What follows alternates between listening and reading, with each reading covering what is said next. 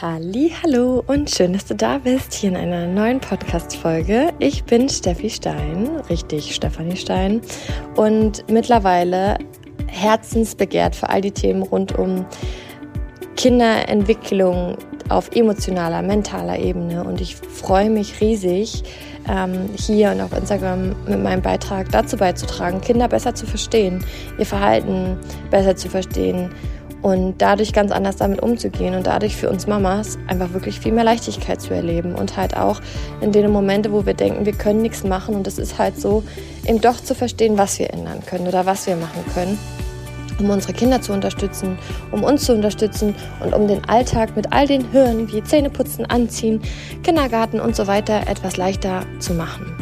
Und heute geht es eben genau um das Thema Kindergarten. Denn dazu hatte ich neulich in der Instagram-Story nachgefragt, wie das bei euch so ist oder bei all denen, die mir folgen auf Instagram. Und tatsächlich war es mehr als die Mehrheit, wo ihm gesagt hatten, dass sie gerne Tipps und Ideen dazu haben für die Kita-Trennung. Und das allein zeigt eigentlich schon, dass Kinder grundsätzlich einfach super gern zu Hause und bei ihren Eltern sind. Und ganz oft hat man ja schlechtes Gewissen, ne? weil einige von euch hatten mir dann auch direkt geschrieben, dass sie dass sie das Kind tränenreich übergeben und das jetzt auch schon seit mehreren Wochen und sie einfach nicht wissen, was sie machen sollen. Und dazu möchte ich all die, die das auch gerade haben, erstmal aussagen, es geht ganz vielen so. Ich weiß, dass die meisten von uns Mamis oder wir Mamis ja, uns natürlich das Herz zerreißt. Jetzt will die Katze raus. Einen Moment. Katze ist draußen. Weiter geht's. Ja, dass uns Mamis einfach das natürlich das Herz zerreißt und wir es unseren Kindern nicht antun wollen und wir unser Bestes geben und sie vor jeglichem Schmerz und jeglicher Traurigkeit ja am liebsten behüten wollen. Ähm, und gleichzeitig weiß ich, dass wahrscheinlich auch schon viel versucht wird zu Hause und man sich so viele Gedanken darum macht, was man machen kann, was man verändern kann. Und vielleicht habt ihr auch schon das eine oder andere probiert, aber es hilft irgendwie trotzdem nicht. Und ich möchte euch heute ähm, nochmal mehr Input dazu geben, wieso, weshalb, warum das ist und wie wir dazu beitragen können, dass es leichter fällt. Es ist manchmal so, dass gewisse Situationen individuell sind. Dazu komme ich am Ende. Ich gebe euch nämlich mal ähm, das eine Beispiel von mir und das eine Beispiel von der ähm, einen wo mir geschrieben hat, wo ähm, ja einfach direkt auch Ideen entstanden sind, was sie anders machen kann und was helfen kann. Jetzt bleibe ich aber erstmal kurz allgemein dabei und du ziehst dir das raus, was mit dir gerade in Resonanz geht. Es wird vielleicht auch so sein, dass du ähm, die Dinge ausprobierst und sie nicht direkt funktionieren. Deswegen gib dem Ganzen Zeit von einer Woche oder zwei Wochen und ähm, schau, was glaubst du, was hat gerade den größten Effekt drauf. Wir können natürlich fünf Dinge auf einmal verändern ähm, und dann wissen wir nicht genau, woran es lag. Du wirst spüren, was es gerade braucht. Und damit fängst du einfach mal an. Wenn das nicht ausreicht, dann hörst du die Podcast-Folge einfach nochmal und dann schaust du nochmal, was du verändern kannst. Genau. Also, ähm, die erste Idee, die helfen kann für Kinder, ähm, ist den, den Ablauf des Tages übersichtlich zu gestalten. Ähm, dazu allerdings nicht direkt den ganzen Tag, sondern den Morgen, den Ablauf von dem Morgen. Das heißt, man kann sich das entweder immer aufmalen oder man macht sich dazu mit dem Computer und Bildern eine Übersicht. Es gibt auch tatsächlich mittlerweile so Tagespläne auf Etsy oder im Internet zu kaufen.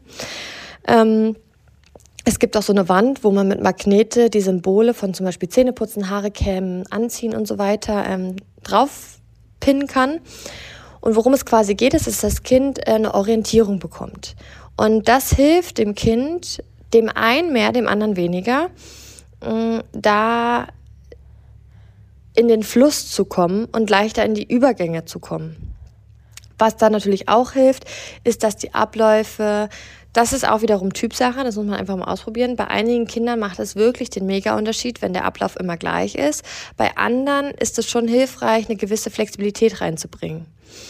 Und das ist aber quasi schon mal das Erste, wo man einfach mal die Achtsamkeit mit reinbringen kann und einfach mal probieren kann, okay, geht der Morgen leichter, wenn der Tag strukturiert ist und auch eine Übersicht da ist, dass das Kind es sieht. Was auch richtig cool ist, es gibt auch so Dinge, wo das Kind, ähm, also entweder man kauft es oder man malt zum Beispiel diese Abläufe von Zähneputzen, Haare kämmen oder was auch immer bei euch ähm, gegeben ist.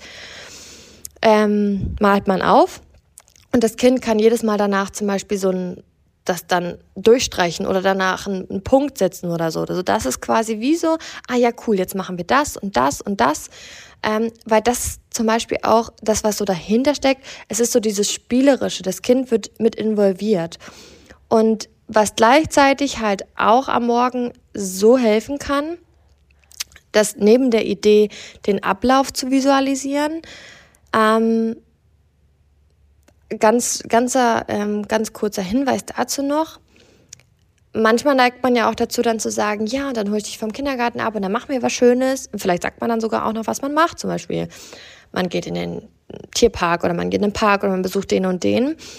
Ähm, das ist wahrscheinlich für uns Erwachsene etwas Gutes, weil das uns motiviert, weil wir wissen, okay, jetzt müssen wir erst arbeiten und dann haben wir danach was Cooles. Für Kinder und für das ähm, Gehirn von Kindern funktioniert es allerdings nicht so, sondern die denken dann, ich will das jetzt. Und dann kann der Frust noch größer werden, dass das jetzt noch nicht möglich ist. Und dann zu erklären, dass das zum Beispiel, dass der Park noch nicht aufhat oder so, das, das kommt da nicht an. So wie wir es gern hätten. Deswegen ist es hilfreich, diese Orientierung zu geben bis zum Kindi und danach nach dem Kindi zu machen. Ähm, was noch eine Idee ist bei der Orientierung, ähm, dass ihr zum Beispiel fragen könnt, wenn ihr jetzt zum Beispiel zu Fuß in der Nähe wohnt, zum Beispiel auch zu fragen, ähm, möchtest du mit dem Roller oder mit dem Buggy abgeholt werden? Oder ne, wenn das jetzt keine Auswahl ist, dann, dann lasst das weg, dann ist das einfach klar, das Auto ist da. Ähm, aber das ist zum Beispiel auch nochmal so eine Idee, wo man mit einbringen kann. Hat bei uns zum Beispiel geholfen. Ähm, genau. Dann, was ich da aber schon automatisch mit einfließen lassen habe, das ist etwas, was wir am Morgen generell viel mit einfließen lassen können, ist das Bedürfnis nach Autonomie. Autonomie, deswegen die Autonomiephase, heißt die Selbstwirksamkeit. Autonomie heißt, die Kinder wollen selber mehr entscheiden. Und ich weiß, dass das für uns super herausfordernd ist, nur gleichzeitig ist es für die großartig, weil sie dadurch eigenständig werden. Und das dürfen wir immer im Blick haben, dass es natürlich nervt, ja, wenn die nicht immer so mitmachen, wie wir das wollen. Nur gleichzeitig ist es auf lange Sicht für uns förderlich, denn wenn wir wollen, dass unsere Kinder später selbstständig werden und äh, ihre Selbstwirksamkeit leben, selber ins Denken kommen, selber ins Handeln kommen, eine eigene Meinung haben, dann ist das großartig dafür stehe ich da, um bei dieser Herausforderung zu helfen, wie man damit umgehen kann und wie man da trotzdem auch in Verbindung kommen kann, ohne dass man immer diese machtergreifenden Maßnahmen nehmen muss, wie zum Beispiel, wenn du jetzt nicht dann und ansonsten gibt's keinen oder was weiß der Kuckuck was. Ähm, das kann zwar sein, dass das hilft, weil das das Verhalten vom Kind verändert, aber das tut nicht auf langfristige Art und Weise nachhaltig das Verhalten verändern und vor allen Dingen die Bindung nicht ähm, stärken. Ähm, genau, um darauf zurückzukommen, zur Autonomie ist das Bedürfnis am Morgen zu erfüllen durch Sachen wie, möchtest du das T-Shirt oder das T-Shirt anziehen? Zum Beispiel beim Anziehen eine Auswahlmöglichkeit geben. Dazu muss ich aber wiederum auch sagen, checkt da mit euch an, weil mein Sohn zum Beispiel, den überfordert das. Der, für den ist das Thema überhaupt nicht interessant. Aber dann geht es natürlich weiter beim Essen. Ja? Möchtest du den blauen oder den grünen Löffel? Ähm, möchtest du auf das Toast Frischkäse oder Käse? Solche Sachen. Jetzt natürlich auch nicht jede Minute, weil das kann das Kind auch wieder leicht überfordern. Aber schaut mal, bei welchen Dingen könnte er mitentscheiden. Weil genau das ist auch manchmal der Moment, warum dann zum Beispiel anziehen oder ins Auto steigen oder in den Kindi, dass dieses Nein eine Verlängerung ist von fehlender Autonomie, fehlender Selbstwirksamkeit, fehlender Entscheidung. Ihr könnt euch das als Perspektivwechsel mal so vorstellen, du stehst auf und dein Mann tut dich anziehen, er tut dir das Essen geben, er, er gibt dir alles. Und dann sagt er auch noch, wann du los sollst und wo du hin sollst und was du machen sollst, dann hast du erstmal gar keinen Bock. Wenn du aber ja vorher schon relativ, natürlich ist es im Erwachsenenalter nochmal anders als im Kindesalter, aber mit diesem Perspektivwechsel können wir uns da leichter einfühlen und kommen dadurch leichter auf Ideen und auch für das Verständnis, warum das Kind so ist, wie es ist. Weil das ist ja übrigens eines der Gründe, warum wir auch so oft wütend werden, weil wir denken, das Kind hört nicht auf uns. Oder das Kind nimmt uns nicht ernst. Das, ähm, ja, das hat wiederum auch tiefere innere Kindthemen, aber das nur mal ähm, by the way. Ähm, an der Oberfläche können wir trotzdem eben genau damit schauen, dass das Bedürfnis erfüllt ist, sodass auch diese Kooperation in solchen Momenten leichter sind. Dann ähm, ist es besonders hilfreich, das ist der dritte Punkt, morgens eine Ja-Umgebung zu schaffen. Diese Ja-Umgebung soll dazu dienen, dass, ich sage jetzt einfach mal ganz banal, dass der Vibe einfach relativ hoch gehalten wird. Denn auch das ist natürlich bei Kindern so, je, je zufriedener sie sind, desto bereiter sind sie zu kooperieren. Geht uns ähnlich. Wenn wir einen doofen Tag haben und uns fragt der Partner oder die Freunde, ob wir helfen können, dann tun wir es auch entweder gar nicht oder eher widerwillig. Wenn wir aber gut drauf sind, sind wir auch eher bereit, etwas zu geben oder etwas zu machen.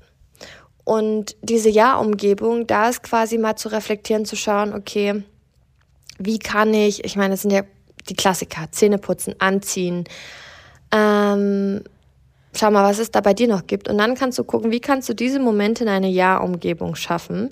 Das heißt, wie kann das Zähneputzen ähm, leichter laufen? Wie kann das Anziehen leichter laufen? Ähm, dazu wird es auf jeden Fall nochmal separate Podcast-Folgen geben. Wenn du da natürlich eine Abkürzung willst, dann melde dich bei mir. Genau dafür sind meine Beratungen da, weil es auch immer noch mal effektiver ist, auf die individuelle Situation einzugehen. Hier raus kann dir schon einiges helfen. Manches braucht einfach noch mal den individuellen Blick. Aber diese Ja-Umgebung dient quasi dazu, um so wenig wie möglich Frustration am Morgen zu haben. Es geht mir hierbei nicht darum, dass negative Gefühle nicht sein dürfen, nur das sind einfach so Hebelchen, woran wir drehen können, dass die Stimmung am Morgen einfach besser ist, dass die Bindung auch dadurch gestärkt ist, weil das ist letztendlich auch der Hintergrund. Je mehr Frust da ist, je mehr wir Nein sagen, je mehr wir am Morgen schimpfen, desto größer ist das Bedürfnis nach Mama und zu Hause bleiben. Hingegen das Gegenteil ist es leichter loszulassen. Und jetzt keine Panik, wenn es diese Morgende gibt, wo wo es Frustration und Wut gibt, dann ist es so. Ähm, dann ist es natürlich einfach hilfreich zu schauen, okay, wie kann ich, wie kann ich daraus lernen, wie kann ich das in Zukunft machen? Ähm, dazu vielleicht ein Beispiel. Bei uns war Anziehen auch immer ein Thema, dass es halt deswegen ein Thema war, dass es halt nicht einfach so geklappt hat. Irgendwann habe ich festgestellt, wenn er isst oder wenn ich ihm ein Buch zeige oder wenn er irgendwas macht. Und bei uns steht er immer im Lärmturm an der Kochinsel, während ich das Frühstück mache. Das heißt, er steht und genau dabei kann ich ihn anziehen ohne Probleme. Ähm, sobald er sitzen würde, würde das nicht gehen. Ich habe es auch damals mal versucht, oben im Bett zum Beispiel, wo es noch warm ist, weil ich auch erst gedacht habe, dass ihm das zu kalt ist. Da hat es auch nicht funktioniert. Für mich ist bis heute der Schlüssel, wenn er beschäftigt ist. Also wenn er entweder isst oder wenn er zum Beispiel schon fertig ist mit Essen und ich ein Buch hole ähm, oder ich ihn zum Beispiel was kullern lassen kann oder so und er steht und er einfach beschäftigt ist, dann ist es überhaupt gar kein Problem. Und das sind halt genau die Momente, die ich quasi ähm, bewusst einplane, sodass ich weiß, dass, dass es einfach wenig Hürden gibt. Genau. Ähm, was ich gerade noch überlegt habe, ist, das, das sage ich in den anderen Podcast-Folgen. Hört auch gerne mal in den vorigen Podcast-Folgen rein. Da gehe ich auch ähm, ab und zu auf ein paar Beispiele ein mit der Ja-Umgebung. Vielleicht ist da für euch auch nochmal was dabei, um euch da was darunter vorzustellen. Ähm, das ist natürlich generell bei der bedürfnis- und bindungsorientierten äh, Elternschaft hilfreich, diese Momente zu reflektieren und zu schauen, wie kann ich daraus eine Ja-Umgebung machen. Letztendlich geht es einfach darum, dass unsere Kinder Grenzen brauchen, nur es kommt auf die Art und Weise drauf an. Und das, was ich nämlich in der einen Podcast-Folge habe, deswegen musste ich da gerade dran denken, da wollte die Tochter immer wieder Butter, weil sie diese Butterpackung gesehen hat und sie kein Ende damit auch gesehen hat, was ganz automatisch und logisch ist, weil das Kindgehirn so funktioniert. Wenn es einen Riesenhaufen Gummibärchen sieht, wenn es einen Riesenhaufen Butter sieht, was auch immer es gerne isst, dann denkt es nicht, jetzt nur ein bisschen, weil der Rest ist schädlich oder ungesund. Und wenn wir das erklären, dann ist das hilfreich für uns, weil wir das wissen und für unsere Haltung ist es hilfreich, aber das Kind hilft es nicht. Dem Kind zum Beispiel hilft es viel mehr, wenn es diese Begrenzung vorher schon bekommt. Das heißt zum Beispiel die Butter, die es essen darf, vorher schon abgeschnitten in eine extra, in ein extra Schälchen. Die Gummibärchen, die es essen darf, vorher in ein extra Schälchen. Genau. Ja.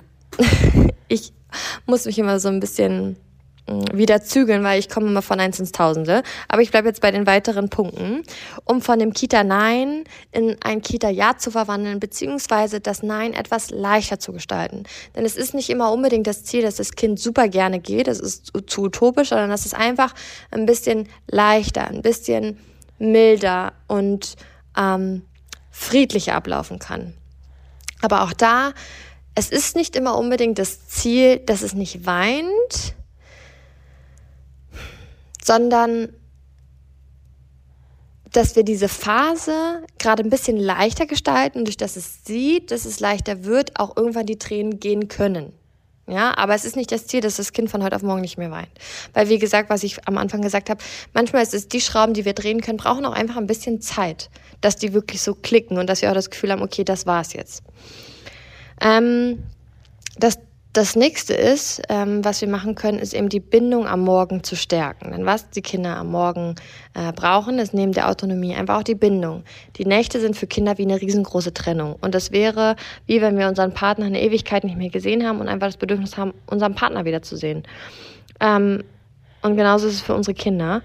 Und für die Bindung ist es natürlich unterschiedlich, wie sich die Kinder binden. Das hat zum einen was mit der Stufe, also des Alters zu tun und auch die Sprache der Liebe. Schaut da gerne mal auf mein Instagram-Profil, da habe ich die sechs Stufen der Bindung. Es hängt mit dem Alter zusammen. Und fünf Sprachen der Liebe gibt es auch in der Partnerschaft und das kann man quasi auch auf Kinder übertragen.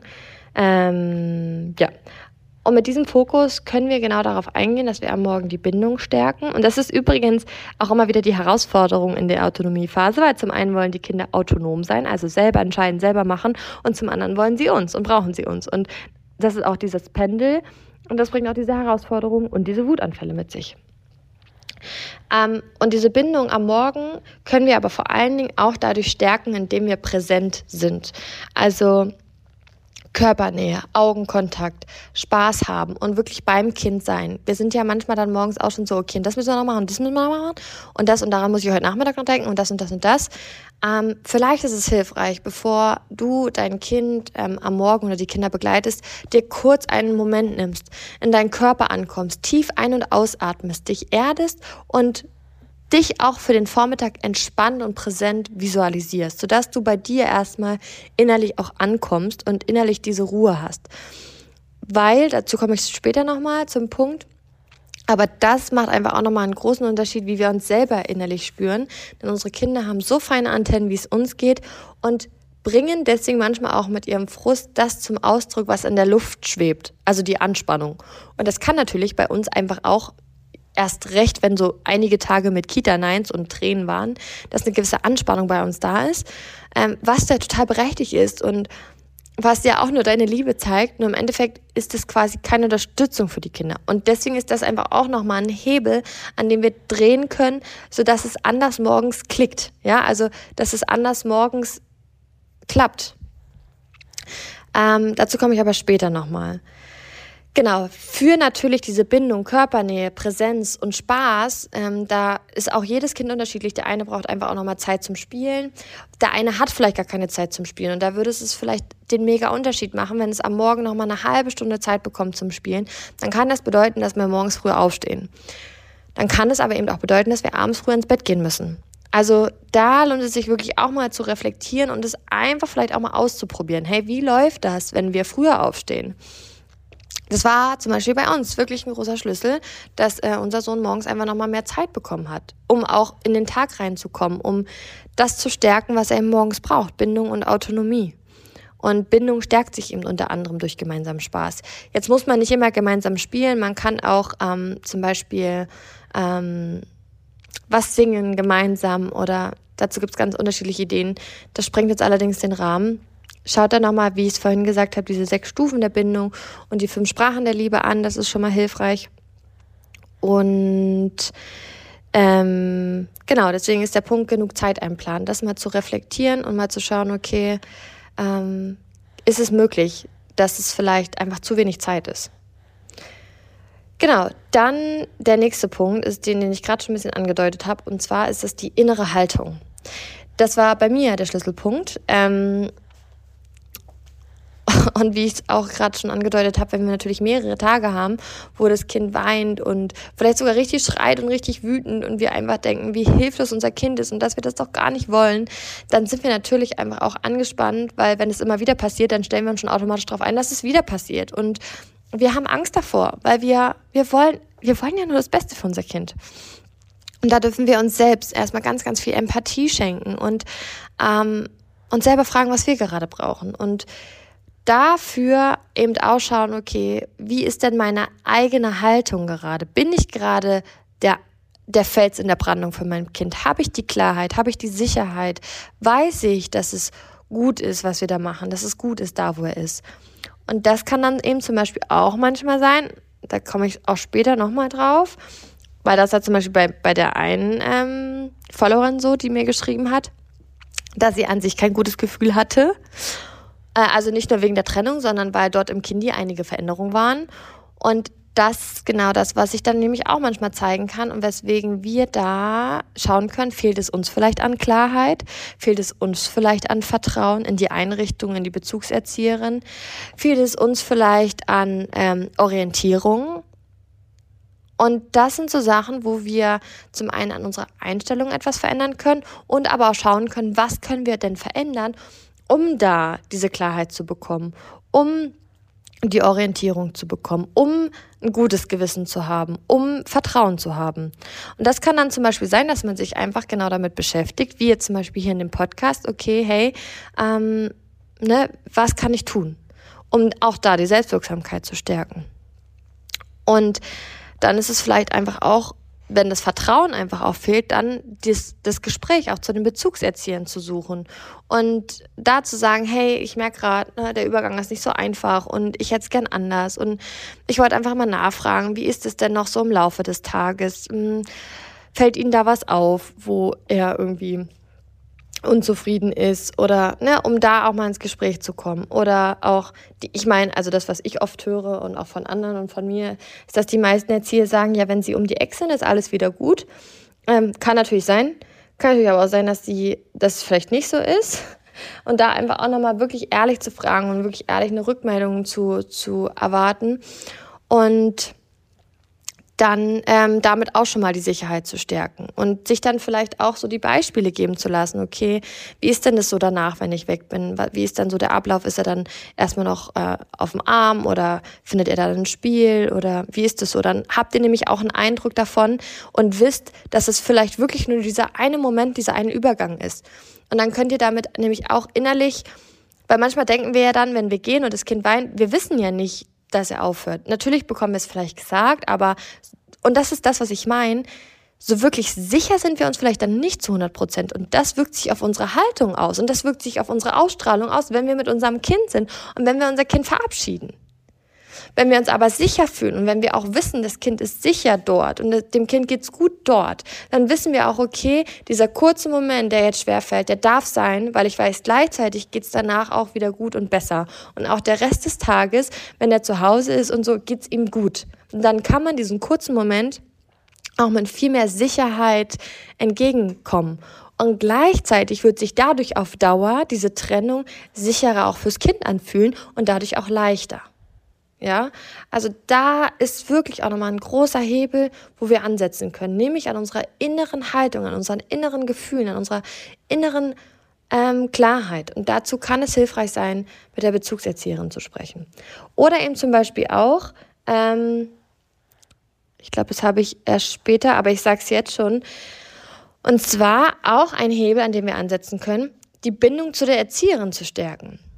Was ich nämlich auch oft ähm, mitbekommen habe, erlebt habe, ist, dass der, der Wechsel von der Krippe in die Kita auch so seine Herausforderungen mit sich bringt. Und dazu kann es eben sein, dass entweder dieser Übergang viel zu kurz war, also dass die Eingewöhnung in der Kita äh, nicht lang genug war und dass deswegen halt einfach auch diese Bindung zu der Bezugserzieherin im Kindergarten fehlt. Dann gibt es im Kindergarten ja ganz oft auch Personalwechsel. Das ist natürlich ein Problem vom, vom Kinder, vom, vom, nicht Schulsystem, sondern vom, ich sag jetzt mal, also ich glaube, das ist, das bekommen wir alle irgendwie mit, das pädagogische ähm, dass die fehlen, dass die Fachkräfte fehlen. Nur gleichzeitig ist es für unsere Kinder halt wirklich tragisch. Weil wenn die jedes Mal einen Wechsel erleben und vielleicht fast jeden Tag, jede Woche oder jeden Monat eine neue Erzieherin haben oder einen Wechsel haben, kann sich das auch auf ihre ähm, auf ihr Gemüt im Kindergarten auswirken, weswegen sie nicht gern gehen. Und das ist eigentlich das Geile. Wir können unsere Kinder feiern, dass sie etwas spüren, dass für sie gerade etwas nicht stimmt. Also entweder ne, ist es einfach ein Zeichen davon, oder wie gesagt, es ist halt einfach nur dieser Trennungsprozess, wo sie halt traurig sind und was sie auch sein dürfen. Nur wir gehen ja jetzt auch eben darauf ein, okay, wo können wir aber vielleicht doch auch einsetzen, dass es ein bisschen leichter wird. Denn es gibt einige Möglichkeiten, wie wir ja auch gerade schon äh, besprochen haben.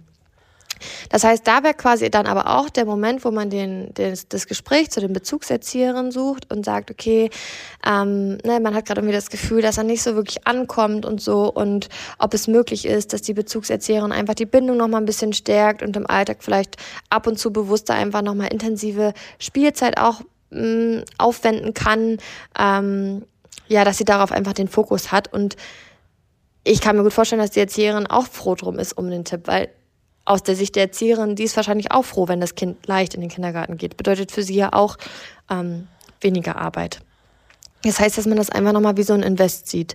Ähm, oder aber, ähm, was es auch geben kann, ist, dass vielleicht die Bezugserzieherin einfach gar nicht mit dem Kind matcht. Und man vielleicht guckt, dass vielleicht noch jemand anderes, ähm, also bei uns zum Beispiel so, dass immer zwei in einer Gruppe sind, aber überall ist es auch wieder anders. Aber nimmt es einfach mal als so Idee mit, dort einfach auch Ki im Kindergarten das mal anzusprechen und zu sagen, okay, dort, dass es dort nochmal gestärkt wird, dass er dort einen sicheren Hafen hat von den Bezugserziehern oder von einer Erzieherin. Ähm, genau, ich gehe gleich auf das Beispiel ein, weil da hatten wir nämlich genau dazu nämlich auch eine Idee. Ähm, genau. Dann ist es ja manchmal so, dass das Kindernein oder das Kindergartennein, das Kita-Nein schon beim Übergang ins Auto schwerfällt. Manchmal auch schon zu Hause mit dem Anziehen. Ähm, da ist es besonders hilfreich, den Übergang ins Auto vielleicht mit einem Ritual oder das Ganze auch spielerisch zu gestalten. Also sei es mit ähm, also bei uns zum Beispiel, wir haben ja dann so einen Quatsch angefangen, dass das Auto anfängt zu pupsen, weil es war einmal ein Zufall. Er saß im Auto und wir haben hinten den Scheinwischer oder ich habe hinten den Scheinwischer angemacht und dann hat es so das Wasser gesprüht und gleichzeitig hat sich das aber hat es wie so gepupst. Und das war natürlich super lustig. Und das ist dann bis heute die Idee, komm, wir fahren mit dem pupsenden Auto. Sollen wir es halt mal so richtig pupsen lassen? Und so kommen wir spielerisch dazu, ähm, manchmal lutschen sich die Sachen aber auch schnell aus. Dann darf man sich was Neues einfallen lassen. Also sowas funktioniert dann vielleicht auch nicht für immer. Ähm, dann sind aber so verrückte Sachen wie, komm, wir fahren mit dem Fenster offen. Oder solche Sachen. Also worauf ich hinaus will ist, die Kinder gehen nicht ins Auto, weil sie nicht auf uns hören, sondern weil sie einfach keine Motivation haben. Weil es zu Hause einfach, zu Hause ist einfach wunderschön.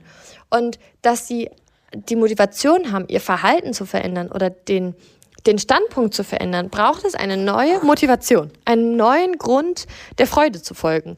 Und den können wir aktiv schaffen, indem wir das spielerisch zum Beispiel machen. Bei uns war das auch mal eine Zeit lang mit, komm, wir schauen, wo es brennt, wir sind die Feuerwehr, wir tun das Feuer löschen. Ähm, und so dann. Also Genau, schaut da mal, das könnt ihr für euch anwenden, was euer Kind gerade als Thema hat. Bei Mädchen ist das ja auch manchmal so Einhörner oder so. Da bin ich jetzt gerade nicht drin von den Ideen. Aber da könnt ihr mal in einem ruhigen Moment einfach mal aufschreiben, was ihr für Ideen habt, wie ihr das Ganze spielerisch gestalten könnt. So, und jetzt mache ich eine Pause. Und wenn der kleine Mann hier das nächste Mal weiter schläft, geht's weiter. So, und weiter geht's. Und zwar den nächsten Punkt, mit dem ihr mal schauen könnt, ob es damit vielleicht auch einfacher ist, ist einen Übergang zu finden vom ähm, von der Umkleide, da wo ja in der Regel Jacke angehangen wird und die Hausschuhe angezogen werden, in dann letztendlich in den richtigen Kinderraum. Auch da schaut mal oder reflektiert nochmal, wie ist der Moment, wie ist da äh, die Situation. Ähm, und dann könnt ihr auch schon sehen, woran hapert es vielleicht. Ähm, was gibt es da vielleicht schon in diesem Moment für Störfaktoren? Nur mal so ein paar Beispiele dazu. Ähm, ähm, bei meinem Großen sind zum Beispiel die großen Kinder ganz oft auf ihn zugestürmt und auf ihn zugekommen. Oder es war gefühlt so eine Erwartungshaltung in dem Raum, weil alle einen angucken. Und sowas können Kinder einfach über, ähm, überreizen und überfordern. Und deswegen ist dieser Abschied dann auch so, so wie er ist, weil dieser Moment einfach so unangenehm ist. Und deswegen hat eben auch diese Kita-Trennung nicht immer nur was damit zu tun, dass das Kind bei der Mama sein möchte, sondern dass gewisse Momente einfach eine Herausforderung bedeuten. Und ähm, es schwerfällt dem Kind umzuwechseln, umzuswitchen. Übergänge sind allgemein in der Autonomiephase, beziehungsweise einfach für Kinder nicht so leicht wie für uns. Und dann kommt es natürlich auch nochmal auf das Typ des Kindes drauf an. Für einige Kinder ist es kein Problem, für einige Kinder mehr. Für einige Kinder sind nur gewisse Übergänge eine Herausforderung. Ähm, aber da können wir quasi ansetzen mit dem Wissen und schauen, was, wie könnten wir das Ganze leichter gestalten. Dazu ist es zum Beispiel auch hilfreich zu schauen, okay, in welchen Momenten war es denn schon mal einfacher oder was war in den Momenten, wo es leichter gegangen ist, vielleicht anders. Und da komme ich zum Beispiel auch schon zu dem weiteren Punkt, nämlich zum Thema die Erzieherin ähm, da auch nochmal mit ins Boot holen und mit ihr vielleicht ein gemeinsames Ritual zu überlegen, dass sie ihn vielleicht, also das Kind vielleicht auf den Arm nimmt oder mit dem Kind zum Fenster geht und man nochmal winken kann, wenn es natürlich die Möglichkeit hergibt. Oder die Erzieherin mit dem Kind, ähm, keine Ahnung, gemeinsam guckt, ob alle Lichter an sind oder ja. Oder man übernimmt eben selber das Ritual und ähm, bespricht sich da auch voll mit der Erzieherin und investiert da einfach nochmal fünf oder zehn oder vielleicht sogar 15 Minuten und kommt gemeinsam mit dem Kind im Raum an und kommt gemeinsam mit dem Kind ins Spielen. Das kann man ja dann auch später wieder ausschleifen lassen. Aber wenn ein Kind vielleicht gerade Schwierigkeiten hat, dann lohnt sich das, da mal auszuprobieren, ähm, dass das Kind dort einfach noch Zeit bekommt. Denn wie ich schon gesagt habe, es sind die Übergänge, die schwer fallen und die Übergänge, die einfach dem Kind ein bisschen mehr Zeit, ähm, wo das Kind vielleicht auch einfach ein bisschen mehr Zeit braucht. Und deswegen könnte man überlegen, dass man dort im Kindergarten noch ein paar Minuten am Anfang mit dabei ist damit das Kind einfach wieder neue Sicherheit bekommt und das Thema Kindergarten und das Thema Übergang wieder einen neuen Rahmen bekommt.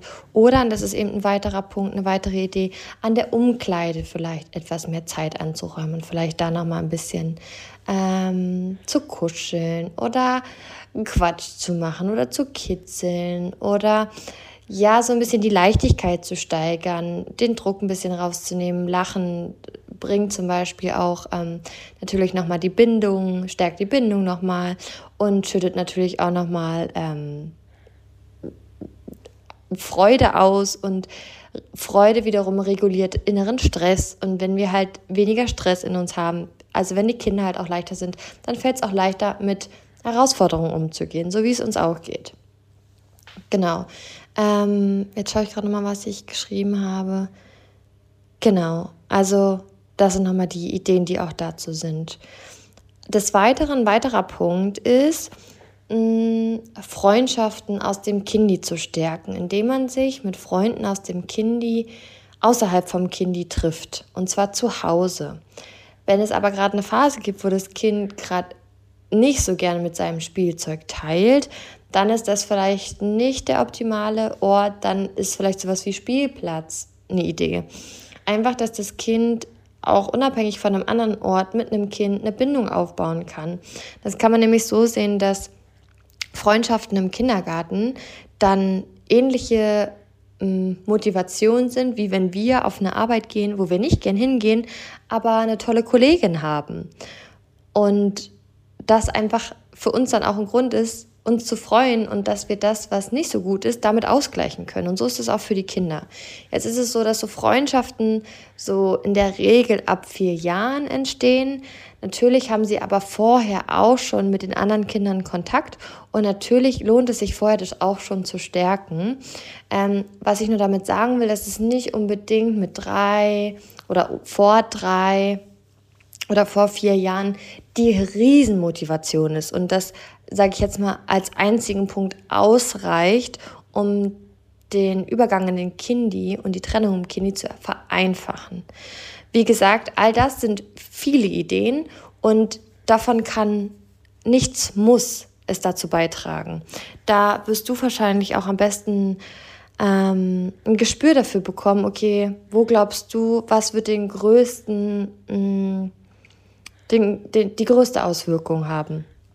Aber das einfach nochmal, weil ich auch mich mit einer Mama dazu schon ausgetauscht hatte und die gesagt hatte, dass die, ähm, dass die Freunde sich im Kinderturn und in der Musikschule sehen ähm, das ist natürlich auch etwas, wo schon das begünstigen kann und die Freundschaft bestärken kann. Nur gleichzeitig lässt es da nicht immer unbedingt die 1 zu 1 Situation zu.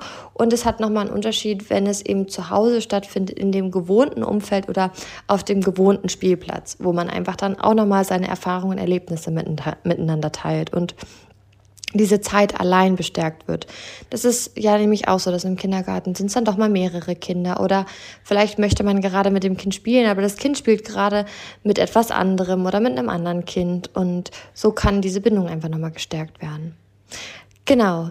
Dann ein weiterer Punkt ist, gerade wenn zu Hause Geschwisterkinder sind, dann kann es einfach für die großen Kinder auch so ein Moment sein, wo sich da ja auch immer wieder was verändert. Entweder wenn das ähm, Zweitgeborene gerade frisch angekommen ist oder wenn es zum Beispiel auch älter wird und zum Beispiel auch auf die Spielsachen zugeht und einfach mobiler wird, weil dann ist es nämlich ganz oft für die Erstgeborenen dann doch auch nochmal präsenter, dass da jemand ist. Und dann gibt es einfach so einen Konkurrenzkampf, es gibt so einen kleinen, ähm, das hat tatsächlich auch tiefe biologische Hintergründe weil es letztendlich in unserem Gehirn auch viel ums Überleben geht. Und früher war das einfach, und das ist in unserem System immer noch so abgespeichert, so die Angst, ähm, nicht genug zu bekommen an Essen, ne, an, an Milch und so weiter und so fort. Und diese Angst liegt teilweise immer noch in uns. Und deswegen gibt es einfach unter Geschwistern diesen ähm, Konkurrenzkampf oder auch diesen eine gewisse Überlebensangst, aber da nicht zu viel jetzt reininterpretieren, sondern einfach nur das Verständnis zu haben, dass wenn Geschwister einfach zu Hause sind, können wir diesen Stress, den da im Kind entstehen kann, regulieren durch Exklusivzeit. Das ist natürlich aber auch für eine Mama nicht immer einfach, weil eine Mama braucht auch oft mal Zeit für sich, ja, weil als Mama gibt man schon so viel für die Kinder, für den Haushalt, für den Partner, beim Kochen, beim beim sich so vielen Gedanken machen um alles. Nur gleichzeitig kann es sein, dass wir die Zeit, die wir da rein investieren, eben zum Beispiel bei, dem, bei, dem, bei der Kita-Übergabe oder in anderen Momenten dadurch wieder zurückbekommen, weil wir da eben weniger Stress erfahren. Und ein, zwei Ideen, um den Bindungstank zu füllen, ähm, das können schon 10 bis 20 Minuten am Tag ausreichen, abends vielleicht, wenn der Mann zu Hause ist oder wenn das Geschwisterkind schläft es gibt noch andere Faktoren, die den Bindungstank füllen. Und das ist auch die allgemeine bedürfnis- und bindungsorientierte Elternschaft, die Haltung dahinter im Alltag, dass das Kind gesehen und gehört wird, dass das Kind ähm, mit Empathie begegnet wird, anstatt Vorwürfe, Drohungen, Liebesentzug oder ähnliches. Nur das schweift jetzt hier an der Stelle aus. Und eine größere Exklusivzeit, die kann man dann am Wochenende auch einplanen, wo man wirklich mal eine Stunde oder zwei Stunden mit dem Kind ist. Hier würde ich empfehlen, es müssen nicht die großen Ausflüge sein, denn für ein Kind ist das Spielen eines der schnellsten Möglichkeiten, um Bindung aufzutanken. Und das heißt natürlich das, was das Kind gerne spielt. Doch wir dürfen auch authentisch und ehrliche Eltern sein und schauen, dass wir auch ein Spiel finden, worauf wir Lust haben. Denn wenn wir lächeln und Freude vorspielen, das spürt das Kind und dann wird es wirklich nicht nachhaltig nachgetankt. Das heißt, du kannst mal überlegen, was spielst du auch gerne, wo hast du viel Spaß oder wo habt ihr gemeinsam Spaß, wo erlebt ihr zusammen wirklich so eine Leichtigkeit gemeinsam, so eine Verbindung. Und ähm, das kannst du dann eben ja einplanen. Ähm, also es muss kein Zooausflug sein, ihr müsst nicht ins Schwimmbad gehen oder solche großen Sachen. Natürlich ist das alles schön und da will ich nicht sagen, dass es nicht gemacht werden sollte, nur ich will damit eigentlich auch sagen, es braucht nicht die großen Dinge. Wenn man für ein Kind ganz präsent da ist, mit dem Kind etwas macht, wo ihr beide Spaß habt, wo ihr Quatsch habt, das stärkt und die Bindung so schnell. Und damit will ich auch zeigen, es ist eben auch im kleinen Schritt und im leichten Weg und im kostengünstigen Weg auch möglich. Es braucht tatsächlich nicht viel. Und wenn es eben im Alltag, wenn das Geschwisterkind da ist, einfach auch viel ähm, Empathie erfährt und Bedürfniserfüllung. Bedürfniserfüllung heißt nicht Wunscherfüllung, das ist aber auch wieder ähm, ein Thema für meine nächste Podcast-Folge, ähm, sondern dieses, weil was, was ja ganz oft auch entsteht, wenn wir in der Regel ja das kleinere Geschwisterkind dann irgendwie da haben, dass, dass das größere Kind dann öfters hört, pass auf und mach dies nicht und mach das nicht. Und dann kann es einfach, auch wenn wir das vielleicht lieb sagen, ruhig sagen, ruhig sind, trotzdem ganz oft als Ablehnung und als Zurückweisung erfahren. Und das darf man eben einfach auch sehen, dass wenn das Größere häufiger Ablehnung, Zurückweisung oder auch mehr Grenzen erfährt, vielleicht weniger Empathie, weniger Bedürfniserfüllung, dann ist natürlich einfach auch eine größere Frustration generell da. Und dann fehlt einem das Kind einfach auch an, an, an Stärkung, an innerer Stärkung, an Selbstwertstärkung, an, an das Gefühl von, ich werde geliebt, ich werde gesehen, ich bin wichtig. Und wenn dieses Gefühl eben überwiegt, dass es nicht so ist, dann kommt es halt quasi in die Not. Und dann ist natürlich sowas wie Trennung eine größere Not, weil in solchen Momenten dann das Gefühl entsteht von, ne, ich, mh, mm, Hilfe, so, ich, ich bin allein, ich, ich fühle mich nicht mehr sicher, weil ich fühle mich nicht mehr geliebt. Das ist übrigens eines meiner Steckenpferde, wie Kinder sich geliebt fühlen. Und das ist auch genau eines meiner Themen in den 1 zu 1 Beratungen. Das heißt, wenn du dazu mehr wissen willst, dann melde dich gerne bei mir.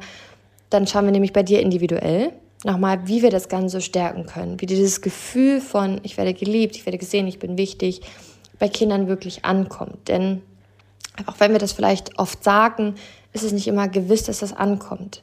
Tatsächlich kommt das mehr durch unsere Handlung, durch unsere ähm, Haltung und durch unsere Bedürfniserfüllung zustande. Nur wie gesagt, Bedürfniserfüllung heißt nicht, dass Kinder alles machen können, dürfen und sollen, sondern ähm, sie werden gesehen mit ihren Bedürfnissen und wir finden Wege, wie wir es ermöglichen können, in dem Maße, wie es auch zu unseren Bedürfnissen passt. Ist jetzt erstmal ein bisschen allgemein gesprochen, aber wie gesagt, dazu kommt bestimmt nochmal eine Podcast-Folge und wenn du die Abkürzung möchtest, dann melde dich gern bei mir.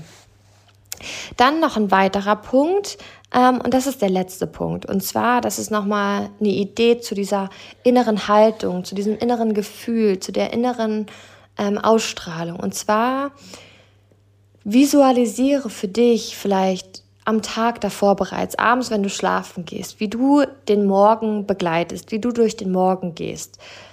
Leicht, entspannt, zuversichtlich, voller Vertrauen und voller Sicherheit und wie du auch dann im Kindergarten präsent bist, wie du im Kindergarten dich sicher fühlst, wie du einfach weißt, dass es richtig ist, dass es gut ist, weil eben, wie gesagt, man ja vielleicht durch die mehreren Male davor mit den Tränen sich vielleicht einfach nicht mehr so sicher und wohl fühlt. Und um das in uns zu verändern, können wir unsere mentale Intelligenz nutzen und unsere Gehirnverstrickung verändern, indem wir nämlich andere Bilder kreieren. Und so funktionieren wir nämlich auch wie unsere Kinder. Nur haben wir noch den anderen Kortex, der eben auch auf mentaler Ebene funktioniert. Nämlich nicht nur emotional, weil dazu sind die Bilder da, sondern auch mental. Und das können wir verknüpfen, indem wir quasi uns als die Art und Weise visualisieren, wie, und dazu hier mal äh, eine spannende Übung. Und zwar stell dir vor, das Thema Kindergarten wäre gar kein Thema mehr. Du weißt morgens, äh, dein Kind geht in den Kindergarten und es ist einfach gar kein Thema. Und visualisier dir mal, wie würdest du dich fühlen? Wie wäre deine Körperwahrnehmung? Und komm immer wieder mehr an dieses Gefühl. Und dann, ja, sei einfach mal gespannt, was das auch so mh, hm, für Auswirkungen hat. Und jetzt nochmal die Beispiele von mir und von der anderen, ähm, von der anderen Frau, ähm, von anderen Followern, der ich geholfen habe, oder von den anderen zwei Followern, denen ich geholfen habe. Bei mir hat letztendlich geholfen, dass wir morgens früher aufstehen. Und bei uns war immer das Thema, dass ich beide Kinder quasi ähm, bei mir hatte. Also ich hatte äh, den Kleinen, das Baby, Wobei, so Baby mit acht Monaten ist es dann irgendwie gefühlt auch nicht mehr, es ist schon so groß geworden. Ähm, aber da habe ich ganz oft festgestellt, dass mir das irgendwie wie so im Weg ist, um für den Großen richtig präsent und da zu sein. Und deswegen war es mir wichtig, weil wir es vorher geschafft haben, dass der Mann noch zu Hause bleiben kann und den Kleinen nimmt, dass ich den Großen allein fahren kann. Nur das hatte durch die Arbeit auch nicht mehr geklappt, weil doch irgendwie alles zu spät geworden ist und er dann auch irgendwie immer zu spät auf der Arbeit war und ja, das auch dann natürlich ihn gefrustet hat und nicht zufrieden war. Und da darum geht es auch im Familiensystem. Es geht nicht immer darum, mm, nur, nur der Kinder, dass wir, dass wir uns nur den Kindern recht machen, sondern dass wir schon schauen, wie können wir es uns Eltern es auch passend gestalten. Und dann haben wir hin und her überlegt und dann sind wir auf die Idee gekommen, dass wir eben früher aufstehen und dass ich einfach am Anfang bei den Kids bin, wenn sie wach sind. Gegebenenfalls wir schon in die Küche gehen und schon uns an das Frühstück machen und so, aber der Mann sich eben soweit einfach schon fertig machen kann, sodass er nicht nochmal irgendwie, wenn ich zurückkomme, ins Bad muss, sondern quasi direkt los zur Arbeit kann. Und durch dass wir dadurch früh aufgestanden sind, war das eben möglich, dass ich den Großen allein bringen kann und dass er, und das ist auch mein Eindruck, einfach mehr Zeit hat, um in den Tag anzukommen, um auch natürlich mit uns mehr Zeit zu haben. Mhm. Genau, und das war bei mir ein großer Schlüsselpunkt. Dann noch auch bei mir meine Haltung, meine Gedanken, ähm, meine innere Zuversicht und was ich bei mir auch festgestellt habe, dass ich so mit meiner Haltung mich ja auch nochmal so erforscht habe, was glaube ich eigentlich, was fühle ich eigentlich, was steckt hinter meinen Gefühlen und vielleicht auch hinter meinen Sorgen. Und bei mir habe ich dann tatsächlich festgestellt, dass ich meine Sorge hatte. Das braucht ja manchmal auch so ein bisschen Ehrlichkeit mit sich selbst, dass ich Sorge hatte tatsächlich, dass mein Großer, der halt dort nicht der Größte ist, sondern er der Kleinste halt untergeht und vielleicht nicht zurechtkommt. Und tatsächlich habe ich festgestellt, ich traue ihm das eigentlich gar nicht zu. Ähm, ja, und dann habe ich gedacht, ja, stopp mal. Also das möchte ich erstens nicht denken, das möchte ich nicht ausstrahlen und das möchte ich auch nicht ähm, ihm so zu unterstellen. Und dann war ganz schnell, dass ich mir vor Augen gehalten habe, warum traue ich ihm das zu? Und ja, und das war dann für mich auch nochmal, was dann in meiner Haltung viel verändert hat. Und dann ähm, auch ganz relevant dieses Gefühl von, manchmal erwische ich mich dabei, dass ich denke, im Kindergarten wird er nicht so gut begleitet oder behandelt wie zu Hause. Und dann ist es natürlich klar, dass ich dem Kindergarten nicht vertraue. Und dann ist es natürlich klar, dass ich meinem Kind dieses Vertrauen und diese Sicherheit dort gar nicht innerlich auch zeigen kann und ausstrahlen kann. Und dann habe ich für mich doch auch nochmal wirklich genauer hingeschaut und ähm, geguckt, okay, was kann ich denn dafür auch tun, dass ich dem Kindergarten mehr vertraue oder vielleicht auch der Erzieherin. Und das war für mich dann eben auch der Weg, das Gespräch zu suchen, weil man ja ganz oft mh, mm, dann ja nur vermutet, wie das so ist. Aber wenn man wirklich mal mit der Erzieherin spricht, dann hat mir das geholfen, das Vertrauen dahingehend einfach nochmal aufzubauen und tatsächlich auch den Austausch zu haben und einfach auch zu wissen, dass da auf der anderen Seite auch, ähm, wie soll ich sagen, die Präsenz da ist und ja, so für mich einfach auch das Vertrauen entsteht. Ja, genau. Ähm, es ist nicht so, dass bei uns dadurch das Ziel entstanden ist, dass er Juhu zum Kindergarten schreit, aber es sind auf jeden Fall keine Kullertränen mehr gekommen. Und was man auch nicht vergessen darf, ist, dass einfach auch Kinder natürlich Phasen haben und dass es vielleicht auch zum Ende der Woche vielleicht auch einfach generell schwieriger ist, weil einfach so ein Kindergarten für Kinder auch viel ist es ist emotional, mental viel mit anderen Kindern zu spielen, zu teilen, auf die Erzieherin zu hören oder das zu bringen, was erwartet wird, äh, im, im Morgenkreis eventuell still zu sitzen. Also da darf so der Kindergartenalltag nicht unterschätzt werden, was das für unsere Kinder bedeutet. Und deswegen können wir da vielleicht auch mal hinterfragen von den Öffnungszeiten oder von den Zeiten, wo die Kindergarten gehen, ob man eventuell reduzieren kann oder ich kenne tatsächlich aber auch an der Stelle viele Kinder, bei denen es ein Kita-Nein gibt, wo die Kinder bis zwölf sind. Da ist es dann nicht unbedingt die Uhrzeit, sondern da darf man dann wirklich gucken, okay, ne, was, was kann ich an diesen anderen Parametern, die ich jetzt gerade gesagt habe, verändern. Und ja, am Ende vielleicht noch ich, ach so, genau, noch die zwei anderen Beispiele.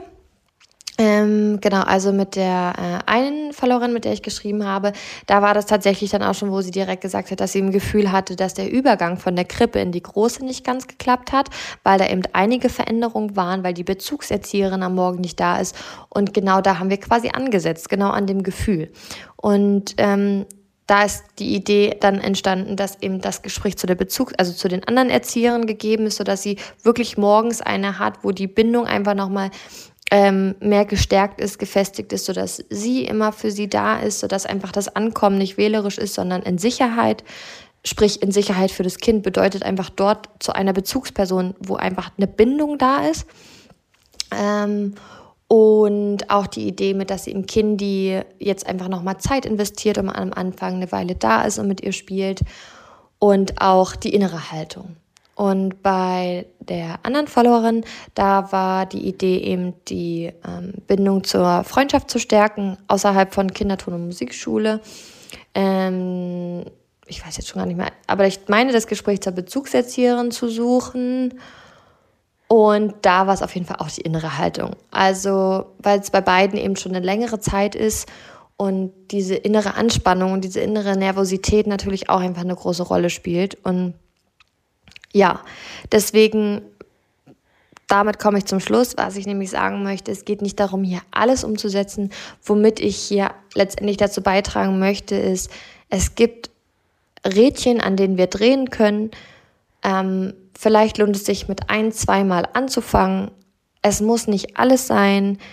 Es kann auch sein, dass es jetzt eben einfach nur eine Phase ist und jetzt vielleicht eine Phase, in der es eben einfach gerade am Morgen ein bisschen mehr Zeit in der Garderobe braucht. Das heißt nicht, dass es für immer ist. Mm, also finde für dich heraus, probier es aus und ganz entscheidend, ich möchte dich hiermit nicht verrückt machen. Also lass dich davon nicht verrückt machen von, oh Gott, ich weiß jetzt nicht, was richtig ist. Spür einfach nochmal rein für dich, was geht mit dir gerade in Resonanz, wozu bekommst du Bilder, wo geht dein Herz auf, wo merkst du, oh ja, das, das könnte ich mal angehen. Und dann machst du das. Ähm,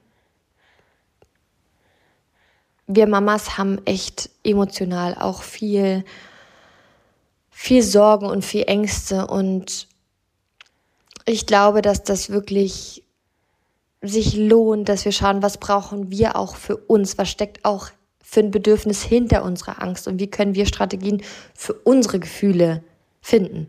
Denn das, was ich auf jeden Fall in meiner Elternschaft immer wieder erlebe, wenn ich hinter die Fassade schaue und hinter den Gefühlen, hinter meinen Gefühlen, was da dahinter steckt, dann komme ich wirklich viel, viel tiefer auch, als es an der Oberfläche sich zeigt. Was nämlich auch oft mit eigenen inneren Kindthemen, Glaubenssätzen und Programmen zu tun hat. Und wenn ich da immer wieder angesetzt habe, dann hatte das immer große Auswirkungen, auch an der Oberfläche. Aber gleichzeitig natürlich auch an so Feinheiten wie früher aufstehen, jetzt zum Thema Kindinein. Also ich komme zum Schluss. Hier ist einiges dabei. Ich möchte dir damit nicht irgendwie mehr ähm, Chaos oder ähm, Probleme oder wie soll ich sagen, ähm, Drama bereiten, sondern einfach ähm, die Ideen geben. Weil wir Mamas uns, glaube ich, das will ich eigentlich damit sagen, uns ganz oft hilflos fühlen. Und wir möchten ja was ändern, wir wissen nicht wo. Und deswegen ähm, habe ich hier ein paar Ideen zusammengetragen. Also, wenn du natürlich einfach auf dich und deine Situation nochmal den individuellen Blick haben möchtest und den individuellen Rat und Tipp und Idee, dann melde dich sehr gerne und dann kann man da nochmal individueller schauen. Ansonsten wünsche ich dir alles Liebe und ich freue mich, dich in den nächsten Folgen zu hören. Wenn du gerade neu hier bist, dann lass dich gerne auch in den vorherigen Folgen äh, inspirieren. Auch dazu gibt es immer ganz viel Input ähm, zur emotionalen, mentalen Entwicklung von kleinen Kindern und natürlich auch, wie wir Mamas uns stärken können. Also, ich freue mich, dass du da bist. Ich freue mich, wenn ich dir helfen kann. Wenn du mir deine Fortschritte mitteilen möchtest, tu das sehr gerne. Das freut mich so sehr, wenn ich sehen kann, wie ich wirken kann. Wenn du Unterstützung brauchst, melde dich sehr gerne. Wenn du einen, eine Frage hast, melde dich sehr gerne. Wenn du einen Podcastwunsch hast, melde dich sehr gerne. Ich freue mich, von dir zu hören und wünsche dir jetzt alles Liebe und bis zum nächsten Mal. Ciao!